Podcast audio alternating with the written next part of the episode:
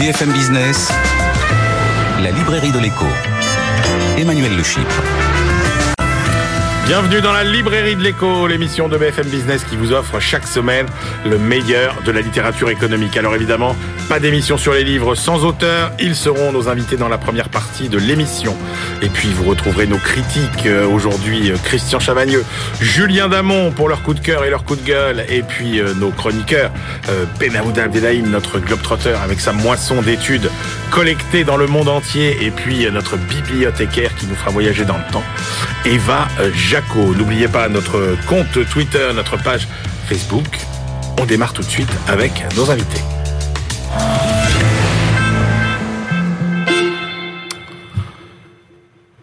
Depuis la crise sanitaire et la guerre en Ukraine, la souveraineté économique et la réindustrialisation sont revenus tout en haut de la liste des priorités de la politique économique euh, de la France. Alors, peut-on vraiment réindustrialiser le pays? Comment? Avec qui? Avec quel type d'activité? Grâce à quelle politique industrielle?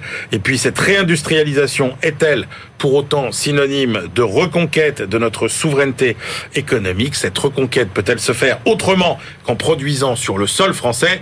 Réponse à toutes ces questions avec nos deux invités. Louis Samuel Pilser, bonjour. Bonjour Emmanuel. Vous êtes haut fonctionnaire, maître de conférence à Sciences Po et vous publiez Souveraineté économique aux éditions Economica. Olivier Luancy, bonjour. Bonjour. Olivier, vous êtes associé au sein du cabinet PwC Stratégie End, euh, après être passé euh, notamment par la Commission européenne ou Saint-Gobain, et vous publiez les néo-industriels aux éditions Déviation. On commence avec vous, Louis Samuel Pilser. Euh, comment on peut définir la souveraineté économique? Alors la souveraineté, c'est la, capacité d'une nation à agir selon sa propre volonté et selon les objectifs qu'elle se fixe. Ouais. Donc c'est une notion qui a naturellement un aspect militaire. Pour être souverain, il faut être capable de se défendre. Mais c'est aussi une, notion qui a un aspect énergétique, par exemple, ou sanitaire. Mais pour être souverain, on ne peut, enfin, on ne peut pas être, euh, être souverain et indépendant si on ne produit rien. Comme on l'a vu au moment du Covid, quand les frontières ferment, on se retrouve euh, en, rupture de stock, en pénurie d'un certain nombre de produits essentiels euh, pour euh, la vie quotidienne des Français. Donc pour être souverain, il faut maîtriser la fabrication, la production d'un certain nombre de, de, services et de biens stratégiques, au sens où ces biens peuvent être indispensables pour faire face, enfin pour assurer la continuité de la vie de la nation en cas de crise brutale par exemple, ou ils peuvent être indispensables pour euh, pour, pour euh, atteindre certains objectifs que la nation a pu se fixer. Par exemple, est-ce que euh, ça veut dire forcément produire en France. Parce qu'on peut se dire, l'important finalement, c'est de sécuriser des filières d'approvisionnement. Est-ce que ça, c'est possible ou bien non? Est-ce que si on veut être souverain, il faut absolument produire sur le territoire national? Alors ça dépend. Sur, euh, sur certaines activités, la diversification des approvisionnements peut être une réponse et peut euh, limiter les risques en cas de, euh, d'événements majeurs. Mais par exemple, on l'a vu au moment du Covid, quand on a fermé, enfin quand la Chine a choisi de fermer ses frontières, quand les États-Unis ont choisi de prioriser leurs besoins nationaux, on s'est retrouvé en rupture de stock de médicaments, par exemple. Donc c'est, il y a certaines industries sur lesquelles la diversification ne suffit pas et sur lesquelles il est nécessaire d'avoir une production sur le sol français. Est-ce qu'il y a des filières euh, qui sont vraiment plus stratégiques euh, que d'autres? Et j'irais même euh, jusqu'à dire des entreprises qui sont plus stratégiques que d'autres. Oui, si, si, tout est stratégique, au final, rien ne l'est. En, en 45, suite à la guerre, on a fait le plan Monet. On a défini un certain nombre d'industries qui étaient nécessaires pour la reconstruction industrielle de la France. À l'époque, c'était six secteurs. Il y avait le charbon, le ciment, l'acier, les machines agricoles, l'électricité, les transports. C'était euh, des secteurs qu'on a identifiés comme étant stratégiques pour euh, reconstruire une industrie qui nous garantit une, certaine forme d'indépendance. Aujourd'hui, ce seraient des secteurs assez différents. Ce serait notamment, euh, par exemple, les, énergies, enfin les, industries de la transition écologique. Si on, veut atteindre, enfin construire une société décarbonée, il faut qu'on puisse fabriquer les panneaux solaires, les éoliennes, les batteries, qui sont nécessaires pour atteindre cet objectif. ce seraient des industries différentes, mais il y a quand même un certain nombre d'activités à identifier et en effet d'entreprises à, soutenir, à, protéger également euh, pour garantir leur ancrage en France sur le long terme. Alors, euh, la question qu'on se pose, évidemment, c'est la question du, bon périmètre. Est-ce que euh, euh, le périmètre pertinent aujourd'hui, c'est vraiment l'État-nation français? Est-ce que c'est ou est-ce que l'échelle pertinente aujourd'hui, c'est plutôt l'échelle européenne? Mais là, ça voudrait dire que tous les pays européens jouent le jeu, quoi. Oui, exactement. D'ailleurs, il y a des secteurs sur lesquels l'échelle française n'est pas n'est pas une échelle vraiment pertinente. Par exemple, je parle dans le dans l'ouvrage du spatial. Le spatial, c'est un c'est un c'est un domaine sur lequel on, on, ne pourrait pas, au niveau français, euh, financer les lancements de fusées, euh, les, euh, les, les, activités qui, qui, vont avec, qui permettent de garantir une, une industrie spatiale franco-française. Donc on est obligé de faire, enfin de coopérer à l'échelle européenne pour pouvoir mettre le budget nécessaire pour avoir derrière une filière qui, qui, enfin, qui peut, peut être pérenne. Donc il y a un certain nombre d'industries sur lesquelles l'échelle européenne est indispensable parce que le marché français est trop petit pour pérenniser l'activité. Est-ce qu'il y en a tant que ça pour lesquels finalement euh, la coopération fonctionne bien? euh, parce que vous citez le spatial, mais en fait, on s'aperçoit que dans tous les pays européens, il y a des projets euh, concurrents qui se développent en fait pour le spatial de demain, et on se dit quand même dans, dans, beaucoup de, domaines, on a l'impression qu'on est plus concurrent avec nos, nos voisins que, que partenaires. Oui, dans beaucoup de domaines, euh, les pays européens continuent à avoir une forme de concurrence pour avoir sur leur sol et pas sur le sol du voisin les activités les plus, les plus indispensables. Ensuite, euh, c'est enfin, c'est une coopération qui devra se construire sur le long terme. Je pense qu'en effet, aujourd'hui, l'échelon européen ne permet pas de. Euh, enfin, la, coopération à l'échelle européenne n'est pas suffisante et l'échelon pertinent est encore l'échelon français, mais à terme, des, enfin, disons que la, la, coopération européenne pourrait apporter des solutions pour garantir des filières au niveau européen sur un certain nombre de secteurs alors, dans les, les, solutions, vous, vous évoquez alors ce que vous appelez, avec une certaine nuance, des mesures protectrices plus que des mesures protectionnistes. C'est quel type de mesures? Le, la protection euh, des entreprises qui, qui, sont indispensables pour la souveraineté euh, nationale, c'est une, une, nécessité. Euh, au niveau, euh, enfin, les autres pays d'ailleurs le font. C'est-à-dire qu'au niveau américain, euh, le, enfin, le président des États-Unis peut opposer des vétos sur des acquisitions, par exemple. Et c'est une, c'est un levier qui est activé très régulièrement. Il y a une dizaine d'opérations par, par an sur lesquelles l'État américain oppose des, enfin, impose des, des, conditions tellement strictes aux, aux, aux entreprises, ouais. enfin, aux repreneurs, que le repreneur se retire et que les transactions avortent. il y a une vingtaine de vétos euh, au total aux États-Unis, de vétos présidentiels. Euh, en France, c'est un levier qui existe depuis Arnaud Montebourg, depuis le fameux décret euh, de 2014, qui a été en plus renforcé par Bruno Le Maire dans le cadre de la loi Pacte. Mais c'est un levier qui est très peu utilisé. On a bloqué trois transactions dans l'histoire de France. La première, c'est Photonis, qui était une entreprise qui fabriquait des lunettes de vision nocturne pour les forces armées, ouais. euh, qui devait se faire acheter par le Thales américain et l'État a opposé un veto. Le deuxième, c'est Carrefour, sur lequel on a refusé l'acquisition par son concurrent euh, canadien Couchetard. Et le troisième, c'est plus récent, c'est une entreprise qui s'appelle Sego qui fabrique des robinets pour les centrales et sous-marins nucléaires. Donc ça a été utilisé sur un nombre très restreint d'opérations, alors qu'aux États-Unis, c'est beaucoup plus largement euh, mobilisé. Même, enfin, de nombreux pays européens, la semaine, enfin, il y a quelques euh, quelques semaines, le, le, gouvernement italien a annoncé qu'il bloquait le, le, la montée au capital de Pirelli par un investisseur chinois. Enfin, ces mesures de protection, ce sont des, des, des leviers que les autres pays utilisent et que euh, qu'on est beaucoup plus euh, frileux à utiliser en France que euh, par exemple nos, nos alliés américains.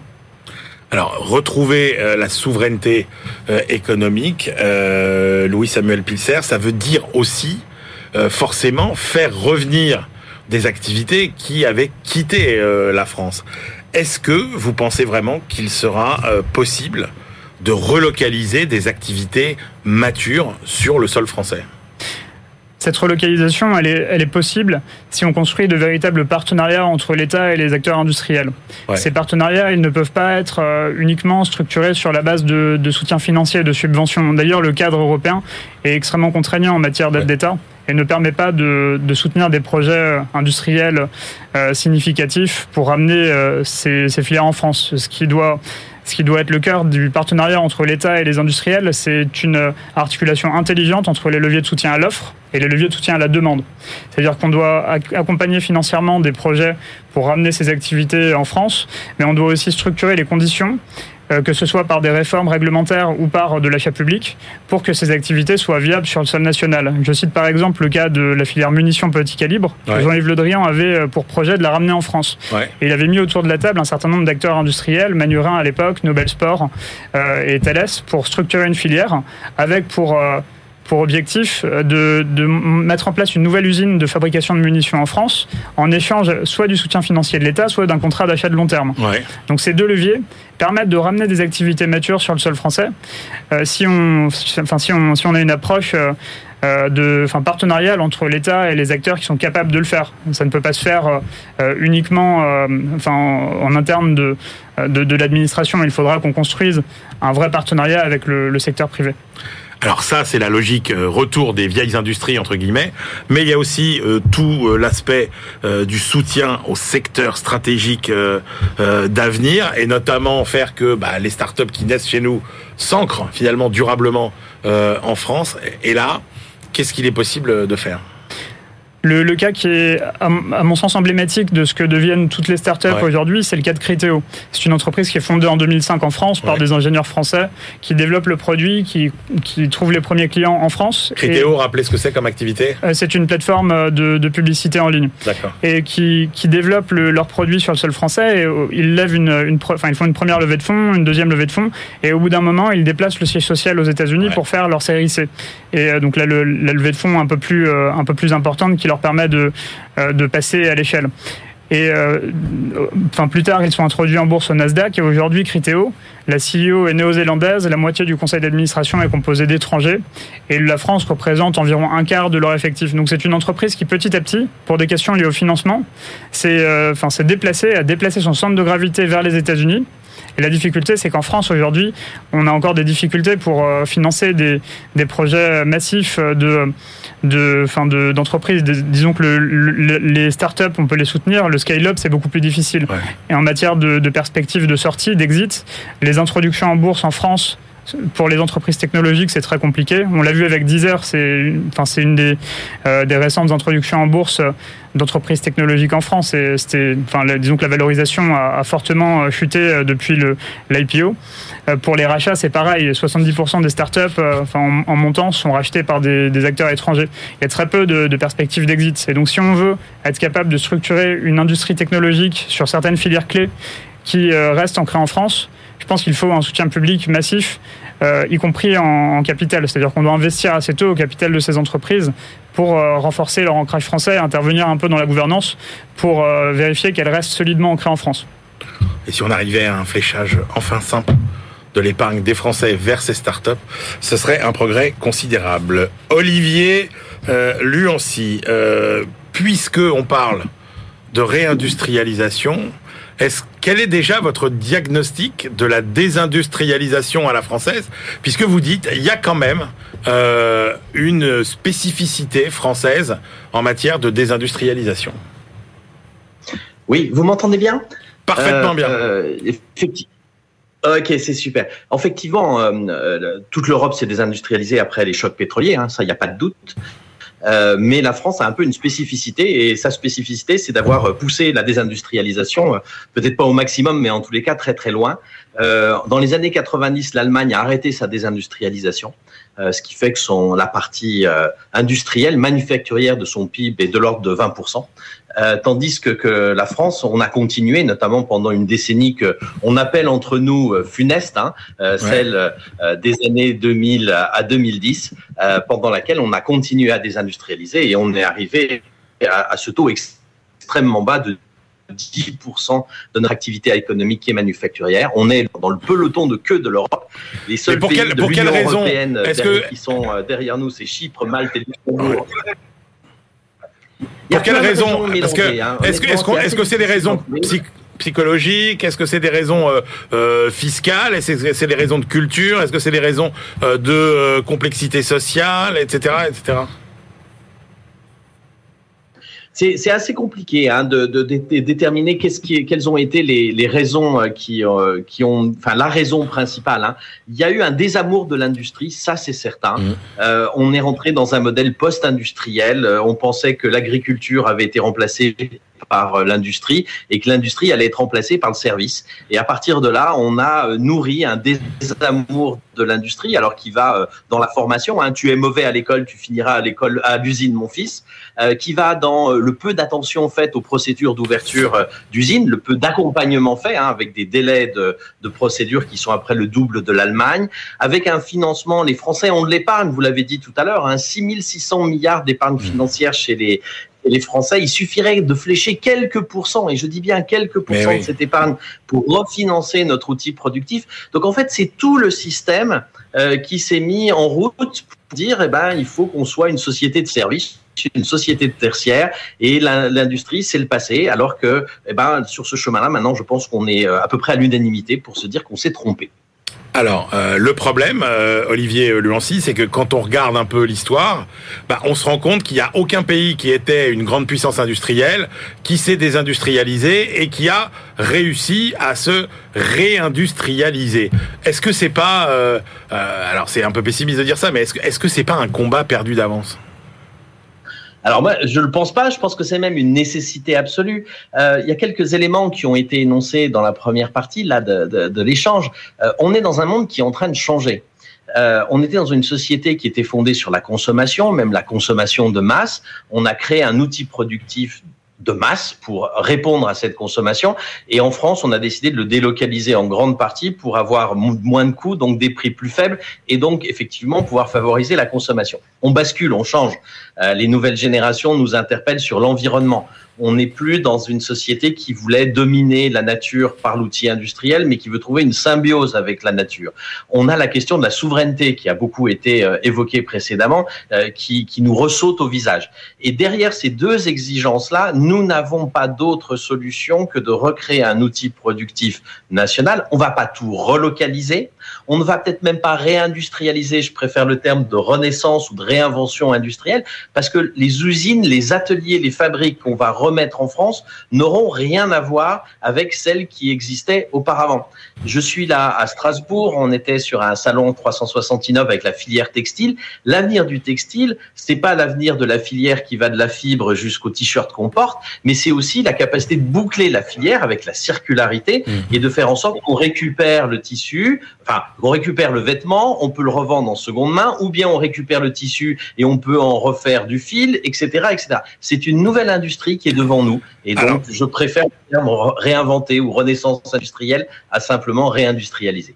Alors, un des points extrêmement intéressants euh, que vous abordez, euh, Olivier euh, Luancy, c'est que effectivement, moi, quand je vous interroge, je raisonne un peu toujours selon les, les vieilles mécaniques. Or, vous dites à chaque révolution technologique, correspond un cycle de réinvention euh, des produits, c'est-à-dire euh, euh, croire qu'on va juste réimporter chez nous les vieilles activités.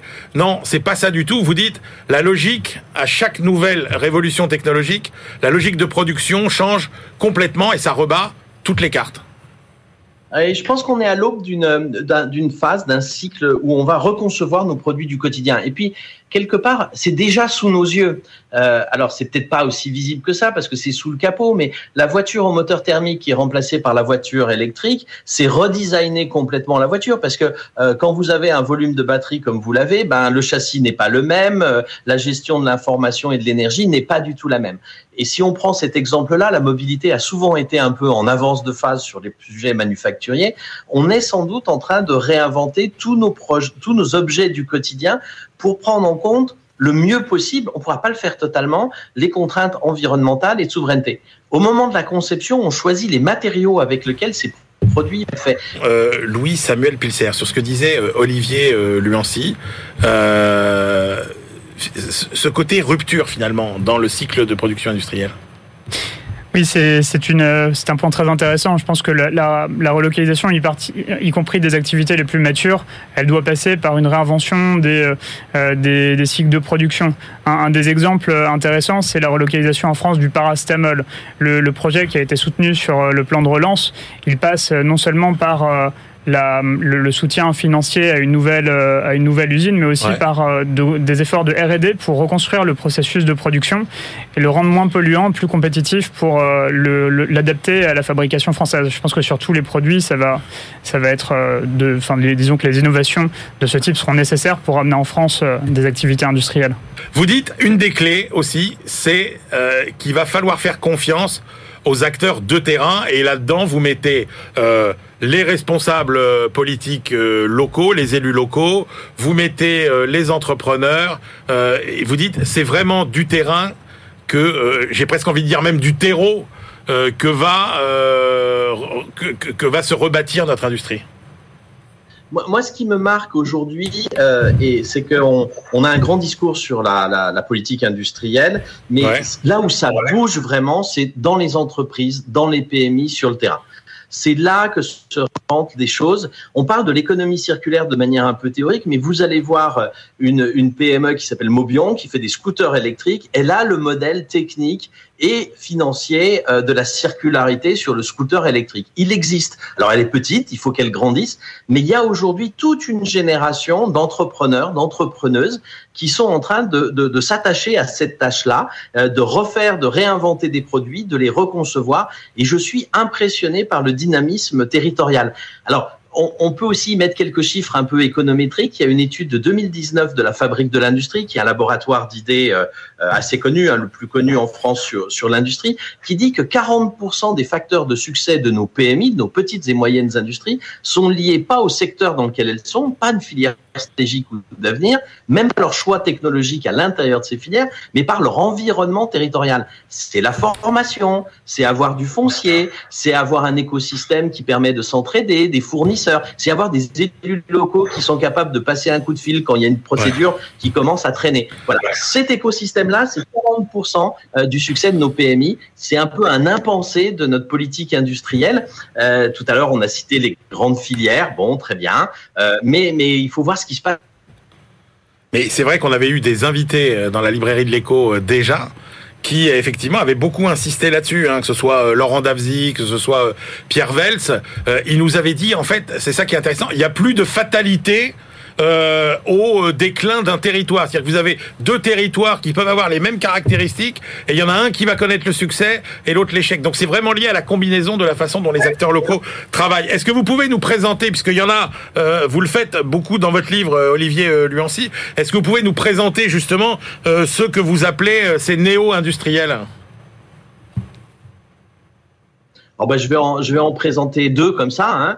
Euh, Laura Hulin, qui euh, hérite d'une PME euh, de son père. Donc ça, c'est la transmission familiale. C'est une réalité de la vie entrepreneuriale qui travaille sur du plastique, par l'impression plastique, et qui, devant elle, a tout l'enjeu de devenir responsable d'une entreprise. Donc le, chef d'entreprise, l'esprit entrepreneurial, et puis toute la question du matériau, parce que son matériau de base, c'est le plastique, et, et, qui voit à la fois un défi fantastique et puis, et puis des opportunités de développement et de redéveloppement de son activité et puis, je vais en prendre un autre, euh, Thomas Uriès, par exemple, euh, qui fait des jeans, euh, les 1083. Il est assez connu.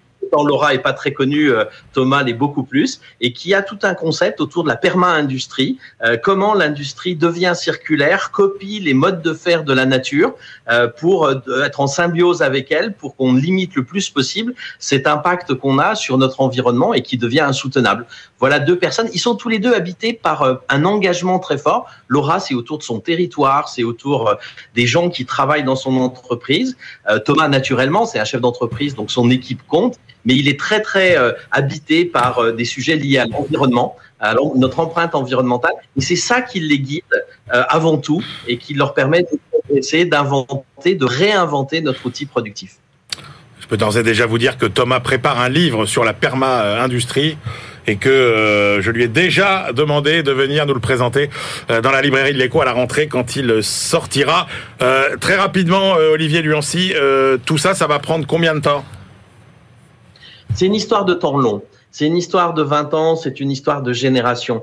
En fait, on change de modèle de société, comme je le disais, et donc on va réadapter complètement notre outil productif à, des nouvelles attentes sociétales autour de la souveraineté et de l'environnement.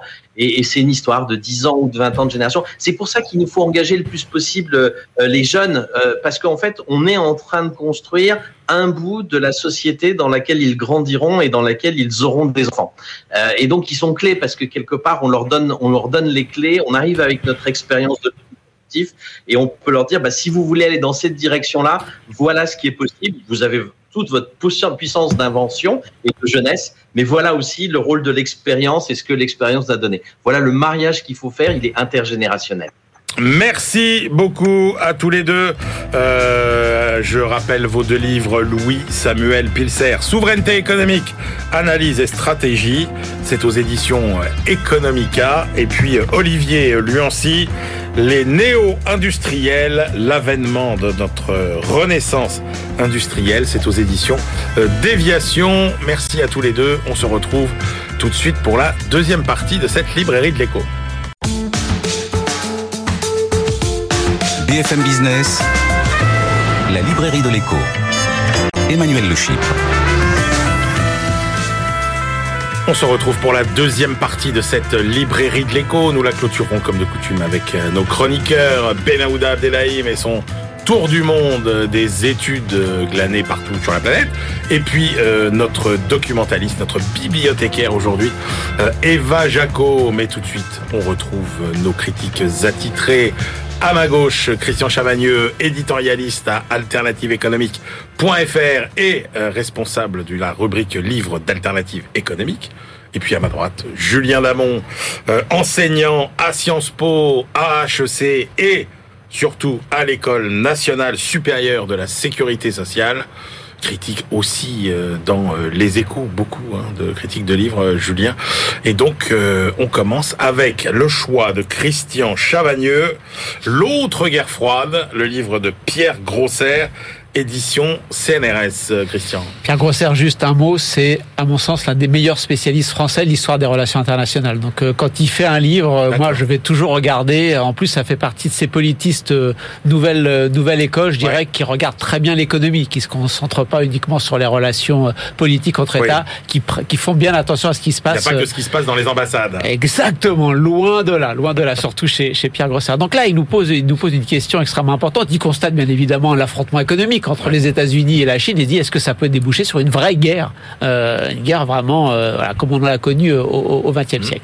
Ah, il nous fait d'abord un petit rappel. Début des années 2000, les Américains nous disent oui bon la Chine se développe c'est bien, on, est ensemble, on va tous faire le, monde ensemble. Et puis à partir du milieu des années 2010, il y a une panique ou plutôt plusieurs paniques qui se développent euh, aux États-Unis. Panique sur le fait que la Chine va peut-être être capable de dominer le monde, qu'elle propose un regard alternatif, une représentation, une idéologie du monde différente de celle des États-Unis et de l'Occident en général, l'avancée technologique aussi, euh, bien évidemment, et les réseaux d'influence euh, qui commencent à aller un peu partout. Et donc là, à partir de 2016-2019, nous dit euh, Pierre Grosser, là, c'est, on va passer à une phase un peu plus guerre froide du côté des, États-Unis. Et là, bon, on a toute une partie sur laquelle je vais pas revenir sur qu'est-ce que c'était la guerre froide, parce que la partie d'après, je trouve que là, le cœur intellectuel du livre est là. Pierre Grosser reprend ce qui s'est passé avant la guerre de 14, avant la guerre de 40, pendant les années 50, pendant la guerre froide soviétique, il nous dit voilà, maintenant on a le regard historique, on a les leçons de l'histoire. Est-ce que ce qu'on connaît de ces périodes-là, est-ce qu'on peut le transposer ah aujourd'hui? Est-ce qu'il y a des, rapprochements qui feraient qu'on pourrait dire bah oui, on n'est pas loin de 14, on n'est pas loin de 39, etc. Et là, c'est vraiment, là, c'est vraiment passionnant. Euh, euh, L'auteur rentre complètement dans euh, les différents types de, de relations qu'il y a entre les États-Unis et la Chine, les Chinois, dont on voit qu'il y a euh, un nationalisme populaire qui converge avec le nationalisme étatique et donc là plutôt vers la guerre. Si vous dites oh attention faut faire un peu de faut se calmer la désescalade tout de suite on vous dit Munich vous allez pactiser euh, avec le diable. Donc voilà il y a toutes ces références qui viennent et qui sont vraiment passionnantes. Alors je vous dis je vous donne tout de suite la, la, la clé. À la fin est-ce qu'il y a la guerre ou pas? Donc il nous dit une guerre type 20e siècle, il dit c'est possible, mais peu probable. Pourquoi? Possible, parce que l'escalade, bon, on, on la maîtrise pas, Ouais. d'autant plus que les, au moins du temps de l'Union soviétique, il y avait des relations entre les États-Unis et, et, et, la- et- et l'URSS. Là, il y en a pas. Donc, du coup, l'arrivée cette semaine, par exemple, d'Anthony Blinken, le ministre des Affaires étrangères en Chine, c'est plutôt une bonne nouvelle. Mais il nous dit surtout, et il y a des expressions, il a une expression assez forte, qui est pas de lui, mais qui reprend dans le livre, il nous dit, il y aura pas de guerre type 20e siècle parce que euh, euh, les, les, les, les gens sont plutôt euh, face à la guerre comme euh, des, militants sportifs. C'est-à-dire que la guerre, oui, euh, tant qu'on voit des drones euh, qui balancent des trucs, mais la guerre vraiment avec des gens qui se battent Ouais. et des, des gens qui meurent. En Occident, on veut pas. Il dit euh, les Australiens au moment des guerres mondiales sont venus défendre la France et aucun Français qui veut aller euh, en Australie si la Chine attaque le- attaque le- l'Australie. Donc euh, et, et du côté chinois, c'est pareil. Hein, quand on avec la politique de l'enfant unique, vous avez cinq enfants, malheureusement, vous dites j'en perds deux à la guerre, mais il en reste trois. Quand on en avait qu'un, vous voulez pas le perdre. Donc il dit peu peu probable. Par contre, est-ce que une guerre froide de type soviétique longue avec des moments de tension forte, là il dit c'est possible et probable et il dit c'est tellement probable qu'on est déjà dedans. D'accord. Julien Damon, qu'avez-vous pensé euh, Ah bah c'est un de ce très nouveau bon livre. ouvrage, c'est extrêmement intéressant. C'est sur des sujets qui, même si nous sommes géographiquement entre les deux pays, euh, nous concernent euh, au premier chef. Ce qui est intéressant sur la forme, c'est que c'est quelqu'un qui maîtrise parfaitement son dossier. Et dès le départ, ce qu'il nous dit, c'est qu'il veut nous faire partager tout ce qu'il a lu et étudié. Et il y arrive de façon extrêmement euh, convaincante. Il nous décrit une apparente lune de miel à la fin du deuxième, du, du- du- de la période Clinton aux États-Unis, dans les relations euh, euh, sino-américaines, qui ont vite dérivé vers euh, aujourd'hui une forme de conflit presque ouvert 20 ans plus tard, notamment face à une Chine high-tech ou TikTok qui est extrêmement problématique, ou d'ailleurs en Chine l'expression guerre commerciale, guerre commerciale est une expression, nous dit-il, absolument revendiquée, et il nous explique qu'on a là le prolongement de, de, formes de conflits, qui d'ailleurs n'ont pas été que des conflits froids quand on parle de guerre froide. On prend l'exemple de la Corée, par exemple, qui a été, euh, dans une certaine mesure, l'expression chaude, très chaude de la euh, guerre froide. C'est vrai qu'il a des références historiques qui sont assez euh, épatantes. Moi, je ne suis pas du tout un connaisseur, mais c'est vrai qu'il nous présente la Chine un peu comme l'Allemagne impériale de 1914, l'Ukraine un peu comme la Corée contemporaine. hein. Mais pour le dire en quelques mots très simples, si on veut comprendre un peu ce qui se passe, plutôt que des éditorialistes un peu vedettes qui vous racontent de façon précipitée quelque chose, passez un peu de temps à lire cet ouvrage. Je voudrais conclure sur la conclusion de l'ouvrage. Christian l'a bien euh, résumé. Il nous dit bien qu'une déflagration de type Deuxième Guerre mondiale est je reprends les formules que Christian a repris lui aussi, est possible mais peu probable. Il nous dit qu'une rivalité longue de type guerre froide, nous sommes déjà dedans, donc c'est à la fois possible et probable. Et moi, sans anachronisme, ça m'a fait penser à une des formules les plus célèbres de Raymond Aron en 1947, parlant de la guerre froide naissante. Il nous disait paix impossible, guerre improbable. C'est un peu la même chose. Et l'Europe là-dedans, il en, euh, On- nous sommes un non-acteur, un malheureusement. non-acteur. Complètement. Un entre-deux. Allez, on passe à votre choix, euh, Julien Damon. Alors difficile de trouver une transition.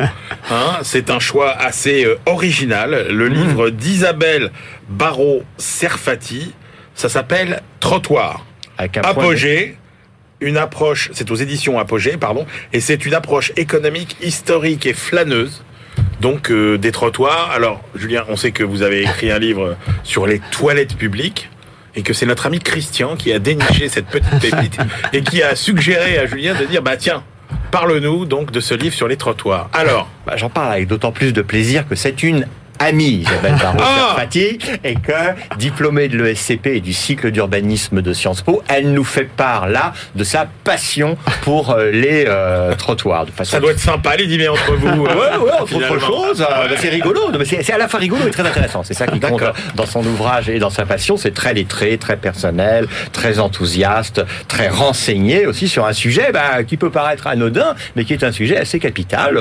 On disait que l'Europe était l'entre-deux de la Chine et euh, des États-Unis. Bah, le trottoir, c'est un peu l'entre-deux de pas mal de choses, de la rue, de la voirie, des déplacements. Et euh, de chez nous, c'est un entre-deux entre ce qui est marchand et ce qui ne l'est pas, entre ce qui est public et euh, ce qui est privé. Alors, elle n'a pas fait un traité d'économétrie autour du trottoir. Elle ne s'appuie pas sur la littérature académique pour faire des calculs économiques extrêmement élaborés, mais elle décrit euh, ce qu'est la vie historique du trottoir depuis une époque pré-Pompéi euh, jusqu'à aujourd'hui. Ça Elle existe depuis longtemps les trottoirs. Ah bah oui, oui, bah ça, là, là-dessus, si vous voulez tout savoir, non, bah, Ah ouais. si vous voulez tout savoir sur les trottoirs, allez-y. En plus, c'est un ouvrage illustré, fait de l'ensemble des photos qu'elle peut prendre de façon passionnée, l'ensemble des expériences dont elle rencontre. Elle a même cherché, elle n'a pas réussi, mais elle ne pas trop pourquoi, à s'inscrire comme livreur des livreaux, parce que c'est un peu les sujets modernes, hein, euh, que de savoir qui occupe les, les trottoirs. Nous tous passants, nous les occupons, nous y passons, mais Ouais. nous ne payons pas. Les commerçants payent des redevances et elle propose de façon un peu euh,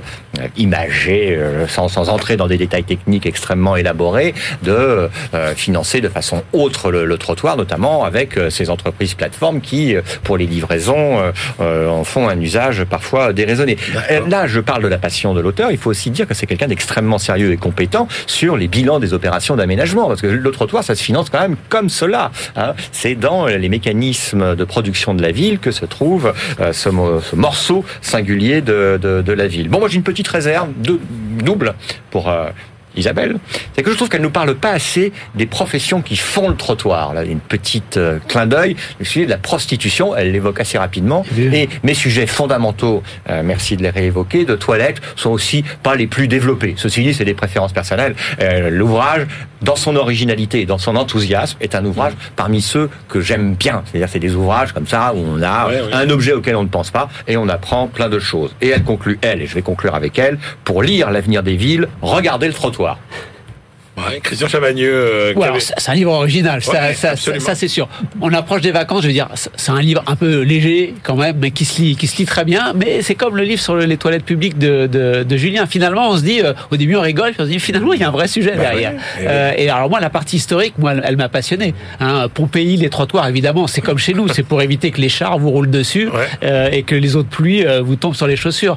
Et puis euh, en Égypte, déjà, il y a des gens qui mettent un bout de leur cuisine sur le trottoir et ce partage, de- c'est à qui, c'est à qui, c'est public, c'est Bah privé. ouais. Vous avez déjà ce débat dans l'Égypte ancienne.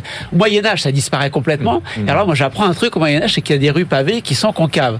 Et du coup, euh, si vous voulez éviter toutes les cochonneries Bah du oui. milieu et les gens qui jettent tout par la fenêtre, il faut être sur le bord des maisons, d'accord Et quand vous êtes un pauvre et que vous croisez un noble un aristocrate, généralement, il faut descendre pour le laisser passer. C'est pour ça que ces gens-là tiennent le haut du pavé depuis l'époque. Ils tiennent le haut du pavé. C'est ceux qui sont le mieux protégés euh, dans, dans, dans les trottoirs. Et aujourd'hui, alors.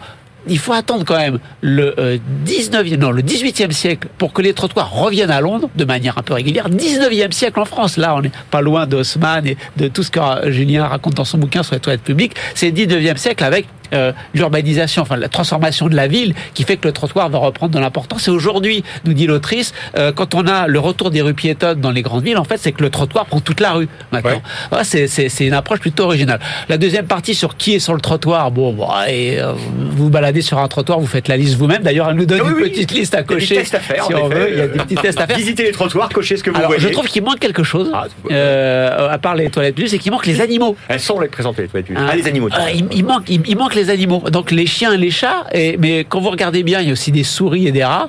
Euh, et si vous êtes pas loin, euh, si vous êtes pas loin euh, d'un bois, vous voyez des bestioles même un peu bizarres. Donc il y a aussi les animaux et tout ce qu'ils peuvent laisser qui n'est pas, toujours ramassé sur les trottoirs. Donc on a oublié ça. Il y a une partie sur le trottoir est devenu quelque chose de très sérieux. De, bien beaucoup de monde en concurrence. C'est devenu quelque chose avec une grande valeur. Tout le monde va se battre pour avoir la valeur du trottoir. Elle nous rappelle quand même qu'il y a 2900 km de trottoir rien qu'à Paris. Je vois pas trop, trop où, où où la concurrence. Bon, en tout cas, si vous voulez un livre original, Ouais. si vous voulez apprendre des choses, ben voilà, vous avez un livre sur les trottoirs. Bon, ok. Donc le voilà, deux choix aujourd'hui. Un livre magistral, celui de Pierre Grosser, L'autre guerre froide, aux éditions du CNRS, et puis euh, un autre euh, plus euh, original, Isabelle Barrault-Serfati, Trottoir, aux éditions euh, Apogée. On retrouve tout de suite euh, notre bibliothécaire, Eva Jaco. BFM Business, la librairie de l'écho.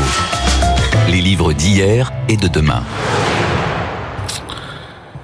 Bonjour Eva Bonjour Emmanuel. Eva, vous ne nous emmenez pas très loin dans le, dans le passé, dans les années 1990, et vous nous parlez d'un livre qui a fait parler de lui lors de la rentrée littéraire, le livre de Yannick Haenel, qui nous raconte euh, l'histoire d'un trésorier payeur, euh, fonction qui était donnée au comptable principal de l'État dans un département. Comment Yannick Haenel a-t-il eu l'idée de euh, s'attacher à la vie d'un trésorier payeur?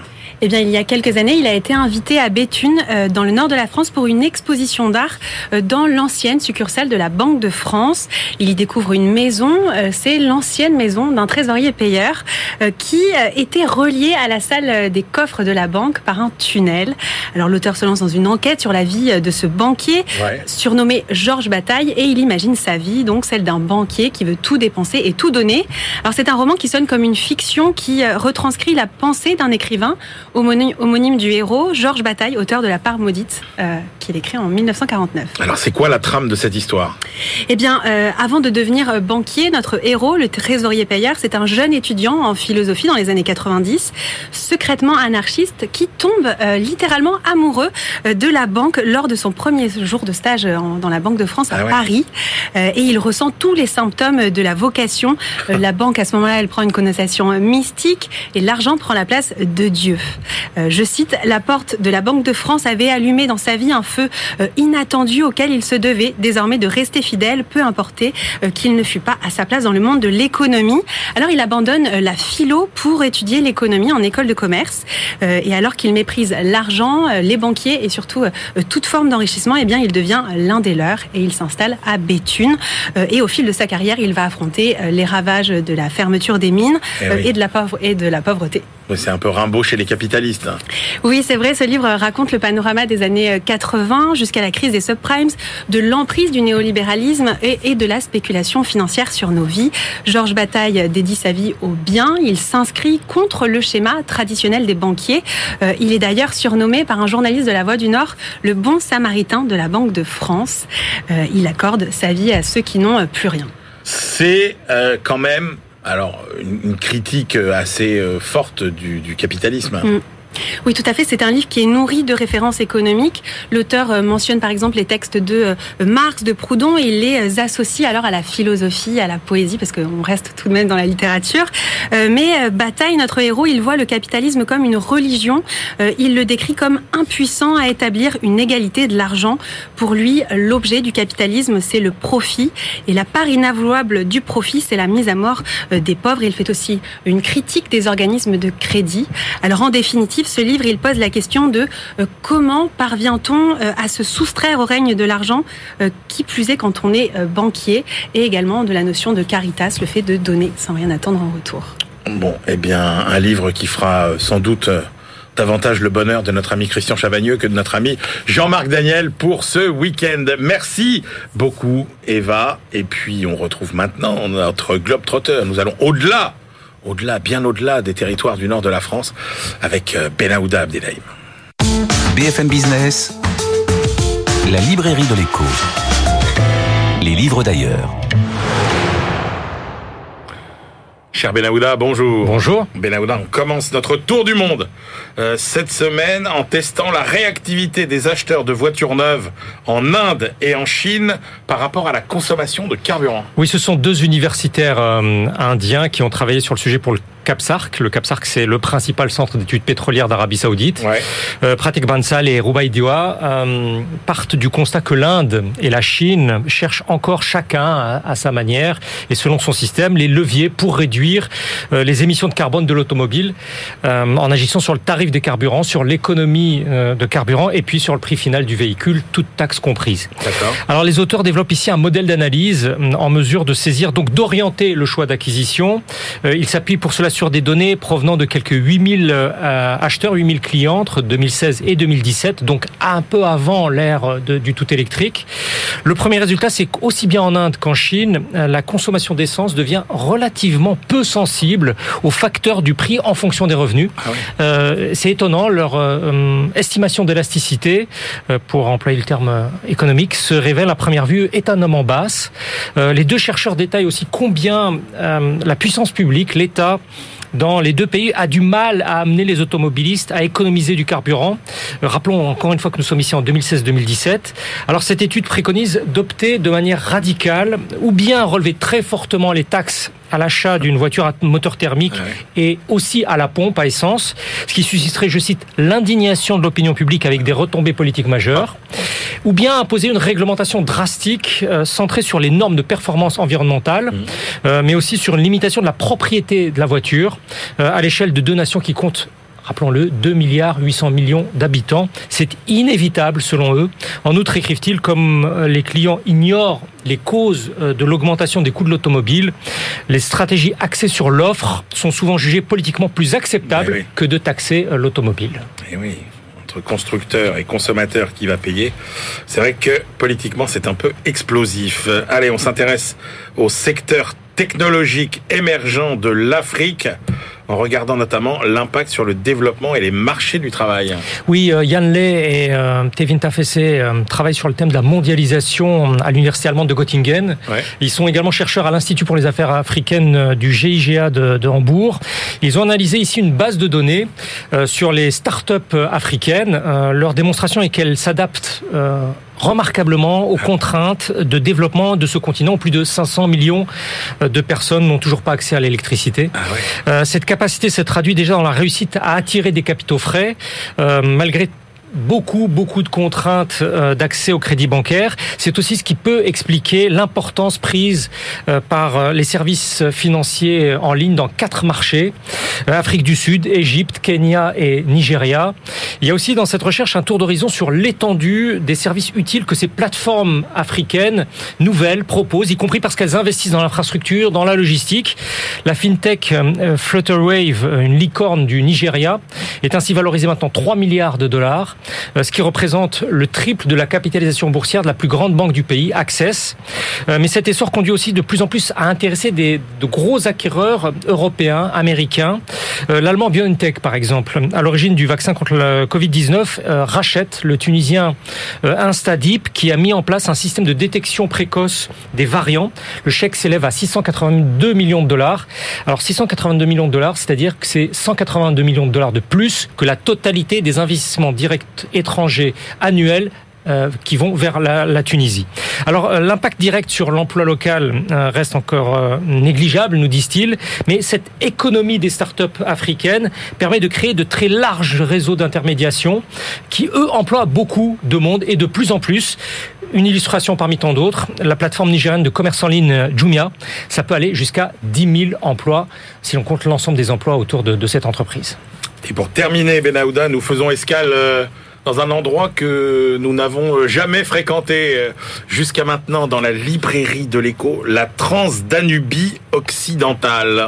Oui, c'est Je un. pas vous demander d'abord. Non, mais, je- mais il faut bien préciser, il n'y a aucun, il y a aucun mal à cela. Alors c'est, ça se trouve dans la partie ouest de la Hongrie, euh, avec pour limite le Danube, le lac Balaton et la frontière euh, croate. Pourquoi cette, cette région hongroise est intéressante? C'est parce Ouais. qu'elle a bénéficié d'un renouveau économique euh, avec l'adhésion du pays euh, à l'Union européenne il y a bientôt euh, 20 ans. D'accord. Et euh, ce sont deux économistes hongrois de, de la principale faculté publique de, de cette région de Transdanubie occidentale qui ont mené une enquête euh, fin 2021 auprès d'étudiants en sciences qui se sont lancés dans une démarche entrepreneuriale euh, au travers d'un programme public spécifique de, de formation et d'incubation de start-up.